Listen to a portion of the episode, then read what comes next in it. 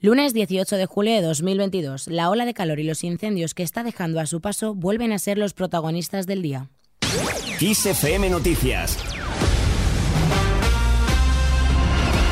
Los incendios activos en diferentes partes de España han arrasado más de 20.000 hectáreas y han acabado tristemente con la vida de un brigadista que luchaba contra el fuego. Daniel Muñoz Varas, un brigadista de 62 años que trabajaba en la extinción del incendio desatado en el municipio zamorano de Losacio, perdió la vida este domingo al quedar atrapado entre las llamas. El triste suceso tuvo lugar cuando el trabajador forestal actuaba junto a otros compañeros en este propio incendio, declarado de nivel 2 en una escala de peligrosidad ascendente que va de 0 a 3 y la brigada se vio atrapada por el fuego. Continuamos con los incendios que más preocupan, los que se encuentran en las provincias de Cáceres, Salamanca, Ávila, Málaga y Lugo.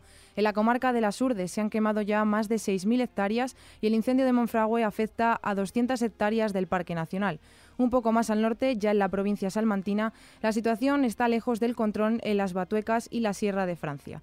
Entre los fuegos que se han iniciado este fin de semana, hay tres que han obligado a desalojar poblaciones. El de Mijas, Málaga, ya estabilizado, ha obligado a 2.300 personas de dos municipios distintos a dejar sus hogares tras quemar 800 hectáreas.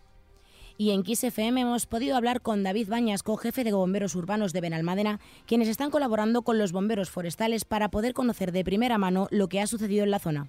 Pues el incendio está en constante cambio no podemos mantener una línea que nos lleve hasta a conocer en qué momento vamos a controlar el incendio o se va a perimetrar finalmente, porque depende mucho de la geografía del terreno, depende mucho de los vientos, depende de las horas del día, de la disposición de medios.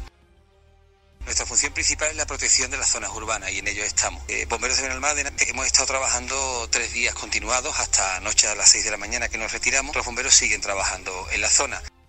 Escuchamos también a uno de los bomberos que trabaja en la zona cómo se vive en primera persona un incendio de tal magnitud. Rodeado completamente. Está cayendo muchas piedras, yo pasar por el fuego literalmente por encima ahora, monte para arriba ardiendo. Lo tenemos aquí ya, estamos ya prácticamente rodeados. El otro lo hizo de madrugada en Figueruela. Zamora, cerca de la Sierra de la Culebra, que se quemó hace justo un mes, quedando calcinadas más de 25.000 hectáreas en lo que fue el peor incendio de Castilla y León hasta la fecha.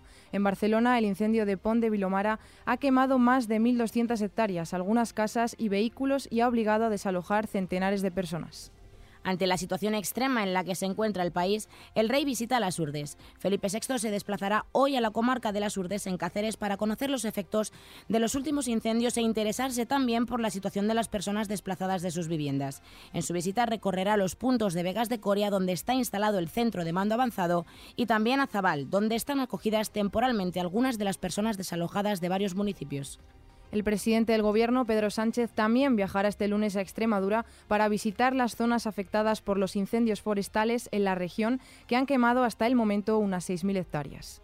Y es que la ola de calor sin precedentes parece que empieza a remitir levemente para darnos un breve respiro, aunque se espera que la ola prosiga a partir de este miércoles. Y fuera de nuestras fronteras, la ola de calor también castiga a Europa. La masa de aire cálido del Sáhara que ha atizado a España durante esta semana se dirige ya a Francia y Reino Unido, donde este lunes podrían registrarse temperaturas récord, incluso superando los 40 grados. Nos despedimos por hoy. La información continúa puntual en los boletines de XFM y como siempre también ampliada aquí en nuestro podcast XFM Noticias. Con Susana León en la realización, un saludo de Vanessa García y Aitana Sánchez.